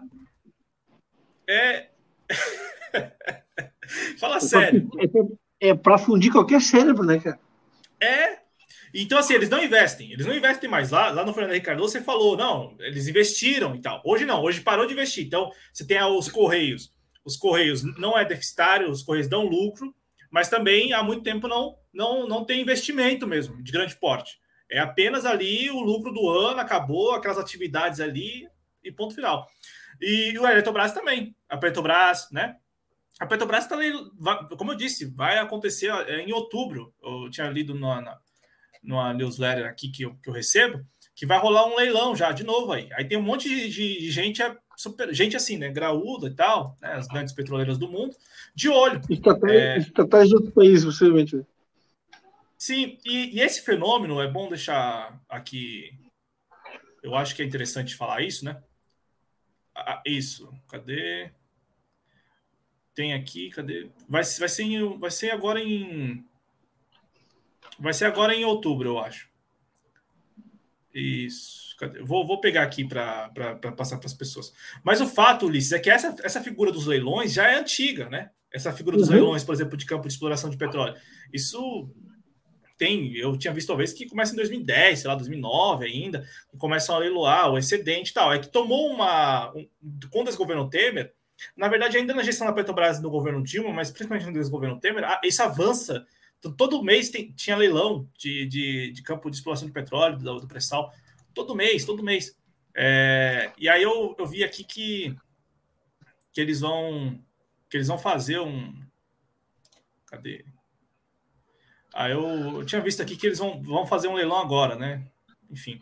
É, mas eu, não, eu, eu, tinha data aqui, mas enfim, eu não consegui abrir de novo, então não, não sei se eu vou conseguir mostrar para vocês. Ah, aqui, ó. É, vai ser em. Cadê? Vai ser em novembro. Dezembro, dezembro. Em dezembro. Em dezembro. Isso, dezembro aqui. Tá? Em, dezembro, em 17 de dezembro, o governo vai licitar pela segunda vez o volume, o volume excedente de petróleo para o projeto. É, qual é o projeto? É, projeto de Sépia e Sépia Leste, localizados em áreas da seção onerosa. Enfim, é como é uma, uma nota muito técnica, mas vou tentar encontrar aqui para vocês o, o, mês certinho. Mas o fato é que eu li essa semana. Essa se... Ah, aqui, aqui, achei. Tá aqui, ó. É, é a de... Olha só, Ulisses, é a... vai acontecer no dia 17 de outubro. Né? É a 17 rodada já de leilões. 17 rodada de leilões, é, que prevê a oferta de 92 blocos exploratórios, todos offshore, divididos por 11 setores de quatro bacias sedimentares brasileiras: Campos, Pelotas, Potiguar e Santos. Isso dá um total de 54 mil km né, então 54 mil quilômetros quadrados de área. O, o, o, leilão vai ocorrer no dia 17 de outubro. Já se inscreveram a Chevron, a, Eco, a Ecopetrol, Ecopetrol, a Murphy Exploration, a Petrobras, a Shell e a Total Energies é, dia 17 de outubro, então. Tá aqui a data certinho, 17 de outubro, uma nova leva de leilões aí é, de áreas de exploração de petróleo. Algo a acrescentar, Ulisses, sobre essa, esse blocão sobre economia, sobre privatização, sobre Paulo Guedes, sobre a crença no Banco Central? Além do meu ódio uh, mais arraigado, nada contra essa gente. Só isso. De trás desse sorriso aqui tem um ódio arraigado contra essa gente que tu não faz ideia. Tu não faz ideia. A destruição do Estado Nacional é visto, está é, sendo nos mostrado todos os dias, a olhos vistos, com a complacência da imprensa, e estamos todos olhando isso como quem olha um desfile uh, de carnaval. Isso aí, tá aqui, ó. A Neva chegou com a gente, dando boa tarde. O Moacir deu uma sugestão interessante é, tinha é que um Estado ou uns associados comprarem e manterem estatizados para suas unidades federativas. Eles não têm interesse, cara. Mas eles não têm o menor interesse, Marcelo. Os únicos que têm interesse no Estado Nacional, como nós pensamos, somos nós mesmos. E também tem um. Ah. Não, ia dizer que também falta caixa, né? Tem um, tem um problema é, sério tem agora. Interesse, não tem interesse, claro. Não tem interesse político e financeiro em fazer isso. É, além desse interesse. Em grande medida, os estados são governados por governadores que são privatistas também. Não, é, tem, tem esse aspecto, mas o, essa história, por exemplo, do, do, do Bolsonaro viver falando de ICMS tem, um, tem uma estratégia que eu acho que tem uma estratégia por trás aí bem, bem interessante, que seria a de você, primeiro, você atribui a culpa para o outro, você repassa a responsabilidade, isso está claro. Mas também tem um outro ponto aí. Os estados eles estão cada vez mais dependentes da União. Né? Muitos estados, inclusive, têm programas de recuperação fiscal vinculados à, à União. Então, dependem da União como um credor para poder adquirir empréstimo, para poder quitar suas, suas, suas despesas. Não, não seria uma, uma estratégia de também meio que você. É, é, eu acho que precarizar não, mas é. De você prejudicar ainda mais os, os estados, porque os estados já estão dependentes mesmo, então você, vai abrindo a, a porteira para isso. Porque a história agora, por exemplo, com o racionamento de energia elétrica é impedir que os estados eles é, aumentem o ICMS proporcionalmente ao aumento da conta de luz. Essa é, é a, a, a, narrativa do Bolsonaro e do Paulo Guedes. Não, a gente quer que os estados não reajustem o seu ICMS a partir do reajuste da conta de luz. Então, ficaria com a tributação ali meio que defasada, né? Então, e, e a gente sabe que o ICMS é o imposto, é, é a fonte de, de, arrecadação dos estados. Eu não sei, mas acho que tem uma estratégia do tipo: vamos tornar a, os estados cada vez mais dependentes da União, porque sem fonte de arrecadação, os estados vão ficar só dependentes da União. E aí, dependentes financeiramente e, sobretudo, dependentes politicamente. Né? Tem, tem, uh, tem sentido, sim. Pode ser isso mesmo. Tem razão. O Maci falou que o Ceará, Bahia, Maranhão, Pernambuco não são privatistas. É, deixa eu ver. Ceará, Bahia, Maranhão, Pernambuco. É, pode ser. São, são governos. Uh, acho que Piauí também, né? Acho que Piauí também. Mas tá, ok. Uh, mas eu, ao mesmo tempo, uh, esses estados elaboraram um consórcio para salvar, essa, fazer uma, algo nesse sentido, não vejo como, mas enfim, vamos ver o que vai acontecer. É isso. É, vamos, vamos ver o que vai acontecer. É que também tem, mesmo os estados que são governados por gente da oposição, às vezes rola ali um processinho de privatização. Né? É, uma companhia de água, de esgoto, de repente ali alguma coisa assim. É, sempre rola, né? É, mas eu, eu, eu, gostei da ideia do Moacir, de haver reação. Acho que eu, a essência aqui da, da, proposta é ter alguma reação, porque a gente não vê reação nenhuma. Nem mesmo a fala uhum. da, da, mulher, a, a sujeita vai lá e fala: não, vai ser um valorzinho. E é isso aí. Correios, com 350 anos de história, é vendido por um valorzinho. É, é, o fim da picada mesmo. Ulisses, vamos seguir aqui para o nosso último tema. É isso, último. Não, é, é o último tema. Tá aqui. É, essa semana, e aí tem a ver com os dois assuntos que a gente tratou, esses assuntos todos que a gente tratou, porque essa semana o STF decidiu no plenário virtual, encerrou a discussão sobre a independência do, do Banco Central, né? a autonomia do Banco Central, que é a independência. Né?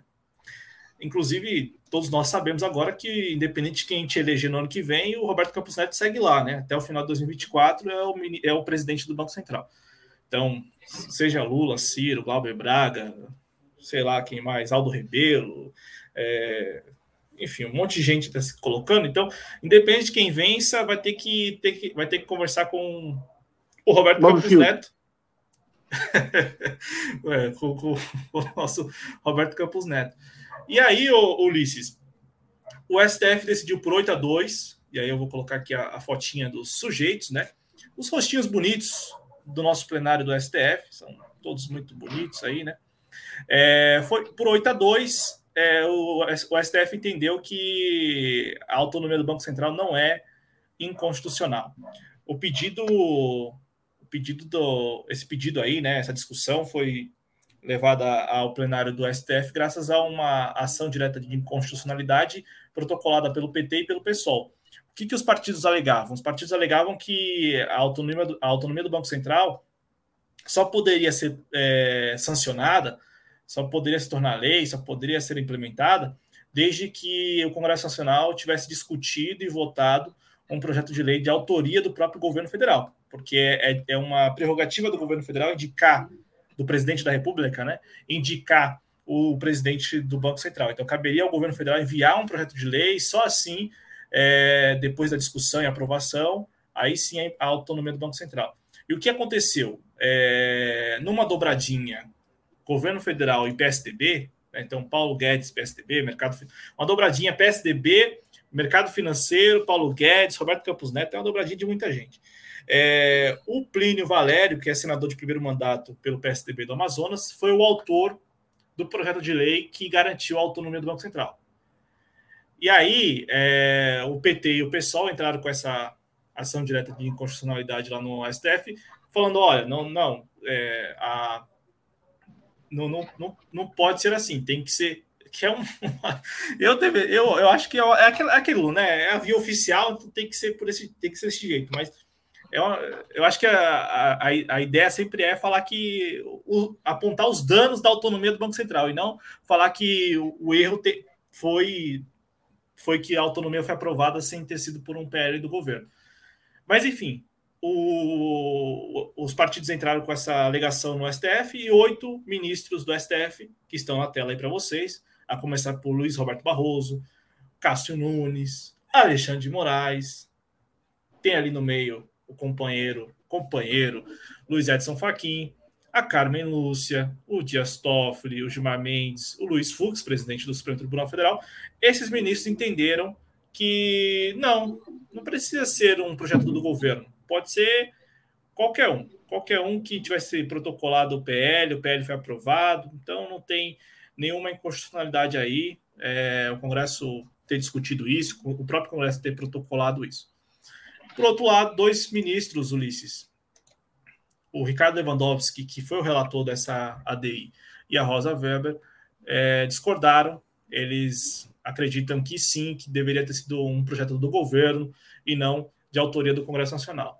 Mas o fato, Liz, que é o que a gente vai discutir aqui rapidinho, é que rolou essa dobradinha aí, cara, né? Nesse, nesse ambiente em que a mídia coloca de um lado o governo federal e do outro o STF, nem sempre é assim, né? Nem sempre é 880, nem sempre é preto e branco.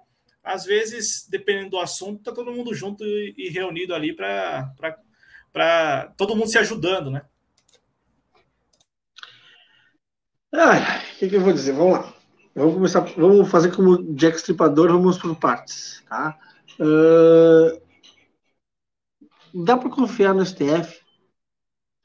Aí está a resposta. Uh, por outro lado, a crítica à oposição a, ao, ao governo Bolsonaro é sistemática? Não, não é. Ela é personalizada no Bolsonaro. Tanto é que coisas como essas, projetos como esses, aprovam-se aprovam-se, mesmo que sejam prejudiciais ao Estado Nacional lá na frente. Aprovam-se.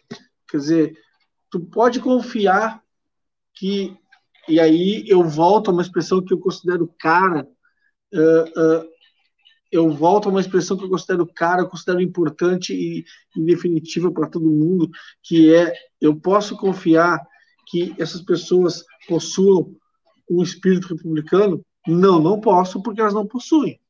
Elas possuem uma, uma lógica uh, pontual de decisões, ou seja, vou decidir o que eu considero no momento importante. Eu não vejo essas pessoas, esses 11 ministros, como alguém com visão de futuro. Até porque o futuro deles e das próximas gerações das famílias deles está devidamente garantido. Né? Eu cito aqui para vocês, caso, pegando agora um gancho do meu programa, que é a dica de, do convidado, eu cito a vocês que procurem o livro Não Verás País Nenhum, de Inácio de Lola Brandão. Tá tudo lá. Tem um grupo de pessoas que se locupleta do Estado e fica tranquila e serena com o seu, com aquilo que beneficia as gerações e gerações da sua família. É o caso. E não só eles. Tem um grupo de pessoas, um viés econômico muito grande, que se favorece e não tem uma visão de futuro para a sociedade brasileira. Porque a autonomia do Banco Central vai beneficiar alguém e não, e não será nós, com certeza. E isso aí soma-se a isso os outros projetos, né? Quer dizer, Petrobras, etc. Quer dizer, e a, a oposição que há à, figura do Bolsonaro em momentos bem pontuais. É, e, e, e me parece, Ulisses, o que, que você pensa? Mas para mim é sempre a regra e não a exceção. Me parece que a, a, a, exceção é, é o discurso, mas aí eu particularmente dou a mínima para o discurso. Então, é, eu vejo que é mais regra essa combinação entre eles, esse, esse, esse um ajudando o outro, né? É, mãos que se ajudam, do que a retórica. Estou aqui mesmo, estava no Twitter para compartilhar o link, aí está aqui: Correio Brasiliense, Bolsonaro, dois pontos, abre aspas. Não somos três poderes, somos dois. Executivo e legislativo trabalham em harmonia, fecha aspas. É, é, tá bom, é o discurso. Eu, e aí eu, você pode discordar, fica à vontade, mas eu, eu, eu, eu, eu vejo o discurso e, e dou a mínima para o discurso. Eu, eu, dou, eu dou a máxima importância para isso. 11, 10 ministros do STF discutindo um assunto que claramente viola, sim, a Constituição, porque aqui nós estamos falando de um tema que viola. E viola por quê? Já que é para seguir a risca o que diz lá, o projeto teria sim que ter sido de autoria do governo federal. Tem um ministro, foi o Luiz Roberto Barroso, que é, na boa, é, é, um, é um, sujeito assim que é, é, muito difícil, muito difícil. Ele disse, sabe o quê? Na, na, na, justificativa do voto dele, eu, eu sinceramente, quando li isso, eu, eu não levei a sério, apesar de ser sério, né? Ele, ele disse aqui, ó, deixa eu pegar o, a aspa, porque o que acontece? O governo federal já tinha enviado esse tema para o Congresso, certo? O governo federal enviou, o governo, o governo Bolsonaro enviou isso para o Congresso. É um projeto de lei para a autonomia do Banco Central. Só que o que aconteceu? Os congressistas decidiram votar um projeto de lei de um senador, que é do Plínio Valério, do PSDB do Amazonas. E aí, o, o, o Luiz Roberto Barroso disse que. Cadê? Deixa eu pegar aqui a aspa para não falar, porque o Luiz Roberto Barroso é meio que intocável, né? Então aí você fala qualquer coisa aqui, pode ser que. Não é sendo presunçoso, não, é tomando a devida. Tomando o devido cuidado, né? Que ele, ele é um pouco. Muito. Ele tem um, um, umas coisinhas assim. Ah, aqui, cadê? O Luiz Roberto Barroso, deixa eu, deixa eu pegar em outro site aqui, porque eu tinha visto. Barroso. UOL. Foi no, foi no UOL que eu vi. Ele falou que a, a. Ele falou assim que tinha. Cadê? Aqui. Vou ler, gente. Perdão aí, perdão e vai compreendendo a demora que é para dar aqui argumentos. É... Cadê? Hum, cadê Barroso? Aqui, é... o Luiz Roberto Barroso disse o seguinte, né? Ele falou que ele falou o seguinte aqui. Ele falou que o como havia um projeto de lei que, que primeiro, primeiro que ele entende que não houve que não há inconstitucionalidade e segundo que já havia no Congresso de, no Congresso Nacional um projeto de lei para discutir esse assunto. Foi essa a justificativa justificativa é que não veio inconstitucionalidade e que havia no Congresso Nacional um projeto de lei para discutir o assunto. Essa foi a justificativa. E eu chamo a atenção disso por quê? Por que eu chamo a atenção? Porque se, o projeto de, se havia um projeto de lei do, Congresso, do de autoria do Executivo para aprovar a mesma medida, para não ocorrer a tal para não ocorrer a tal inconstitucionalidade, precisava ter sido votado o projeto de lei do, Congresso, do, do, do governo e não do Congresso. E não o PL do, do senador. E não o PL do senador, que foi o que foi aprovado e foi implementado. Então. que barbaridade, cara. Tá louco. Eu nem, eu nem digo mais nada para não ficar, para não entrar em, para o YouTube não nos caçar, mas vontade que dá de xingar todo mundo. Sim, não, e, e, eu, eu fico pensando como as pessoas levam a sério isso, né? Sabe? Porque ó, é, Barroso entende que a legislação não afronta nenhuma regra do processo de criação das leis. E aí diz assim, ó, o ministro considerou que matérias de iniciativa do presidente são exceções e que devem ser observadas de maneira privativa, não como regra. É, Barroso compreendeu que a ação não trata da extinção de órgão público, tampouco altera as disposições sobre os servidores públicos enfim, né? Mas é, é a justificativa do Barroso. E tinha mesmo um projeto de lei lá que poderia ser votado. Então, o caminho correto era que se votasse o, o projeto de lei do, do, do, governo federal. Na verdade, o caminho correto era não haver autonomia do Banco Central. É, é essa, é esse o, o que nós, o ponto, né? Na verdade. Ulisses Santos, para a gente ir encerrando aqui, na nossa enquete, por enquanto, vai vencendo é, o sim. Deixa eu compartilhar a tela aqui com o nosso público. Você acredita na você, Ulisses, acredita na mobilização popular para reverter o atual estado de coisas?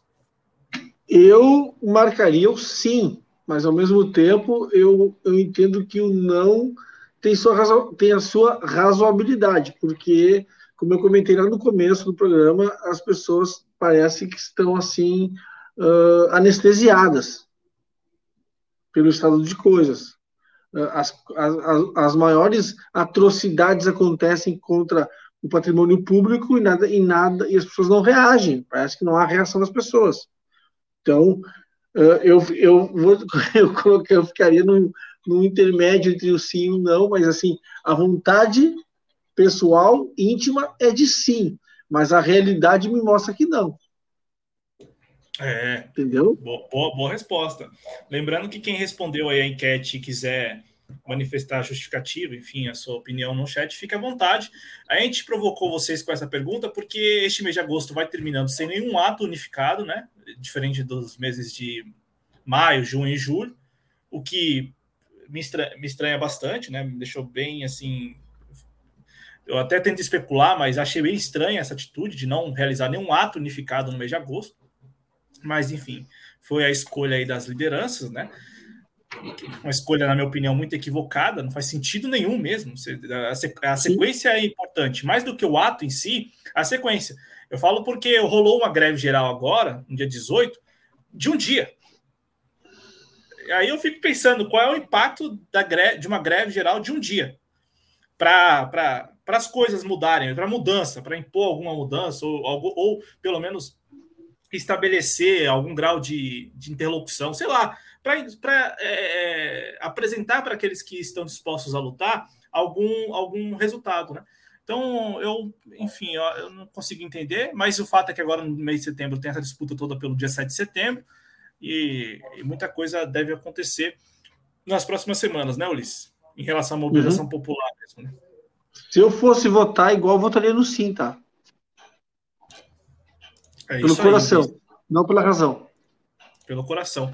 O Matheus escreveu um comentário aqui, Ulisses, e aí é para a gente ir encerrando mesmo.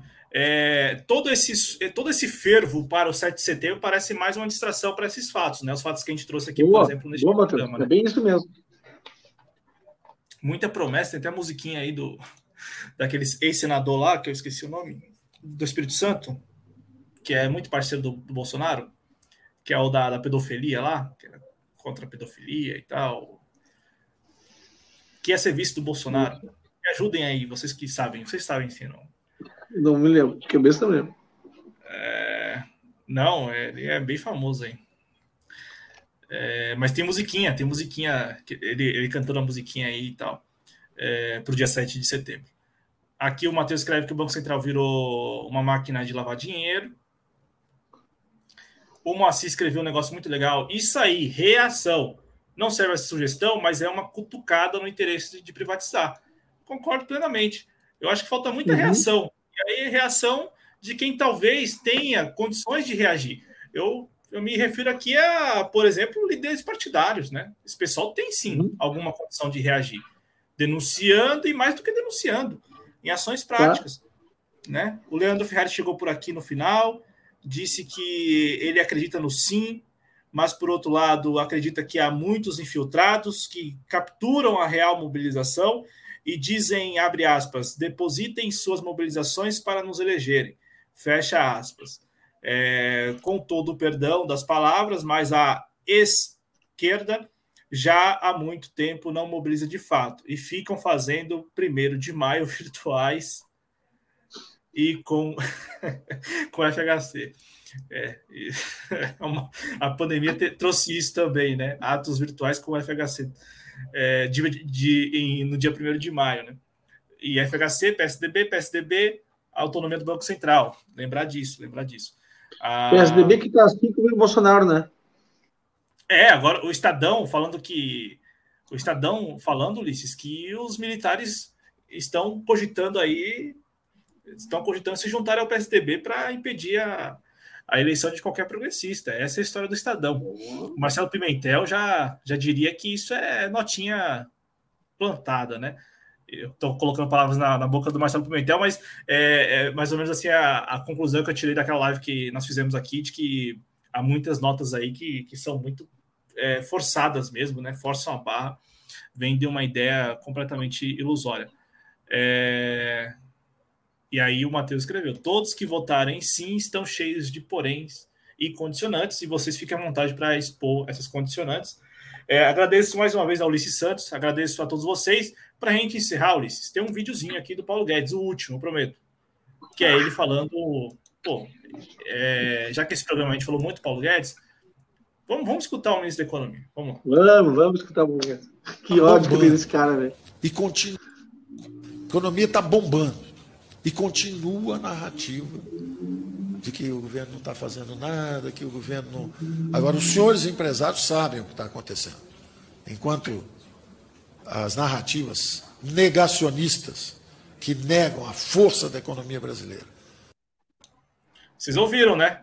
Depois deste programa de 1 hora e 34 minutos, em que eu e o Ulisses Santos estivemos aqui negando o crescimento da economia brasileira, né? Tá bombando. Tá aí o Paulo Guedes mandando recado, ó, de novo. A economia está bombando. E continua a narrativa de que Eu e o Ulisses não está fazendo aqui, ó. nada, que o governo não. Agora, os senhores empresários sabem o que está acontecendo. Enquanto as narrativas negacionistas que negam a força da economia brasileira. somos nós, Ulisses. É uma crítica Bom. a mim, a você, aos companheiros e companheiras que estiveram no chat. A gente fica negando. É, nossa, é culpa nossa, tudo culpa nossa. Só um detalhe importante nisso. Olha como ele se apropria de um conceito que é lá da pandemia, lá da questão da ciência, para nos acusar e acusar a oposição e criar, de certo modo, uma confusão nas pessoas. Ele, ele chama a nós de negacionistas, quando negacionista, todo mundo sabe que é atribuído a quem nega a ciência. Olha o que ele está fazendo. Olha como ele é inteligente, esse cara. Ele pega um conceito que é ligado à pandemia para acusar o governo Bolsonaro de não fazer nada e de não concordar com a ciência, e que nós chamamos de negacionista, porque é isso que o negacionismo significa, ele usa esse argumento contra nós, ele se apropria desse conceito para nos acusar de não concordarmos com o governo e a sua política econômica. Inteligente esse Paulo Guedes, hein? Não, ali não dá ponto sem nó, né? Ali não dá ponto sem nó. E ele falou isso também naquela outra live lá que eu mostrei, é, aquele trecho que eu mostrei antes da, da inflação, Ulisses, quase ninguém tem, né? Porque ninguém se deu o trabalho de recortar. Eu pelo, procurei o recorte e não encontrei. Aí eu tive que assistir a live, né? O evento que ele participou na segunda-feira lá, com, é, com o pessoal da, da Sociedade Brasileira de alguma coisa. Ah, Sociedade Brasileira do Varejo, é, acho que era isso. É, Sociedade Brasileira de Varejo e Consumo. É, e aí, eu assisti a live, porque eu queria identificar o momento que ele falava da inflação, que a inflação está controlada, de que nós estamos no jogo. Eu tive que assistir 30 minutos do vídeo, né? Até chegar no momento em que ele fala. Eu fiquei lá assistindo e tal. Aí ele falou disso lá também, nessa questão da, de negar as, as ciências econômicas, que é, é o negacionismo às ciências econômicas. E aí ele falou duas coisas que me chamaram a atenção nessa, né, nessa participação dele lá. É, eu ia esquecendo de falar, mas vou comentar aqui. Ele disse que ele foi orientado pelo Fux e pelo Gilmar Mendes para que, é, que usasse o modelo que os estados e municípios já usam em relação aos precatórios para a União também.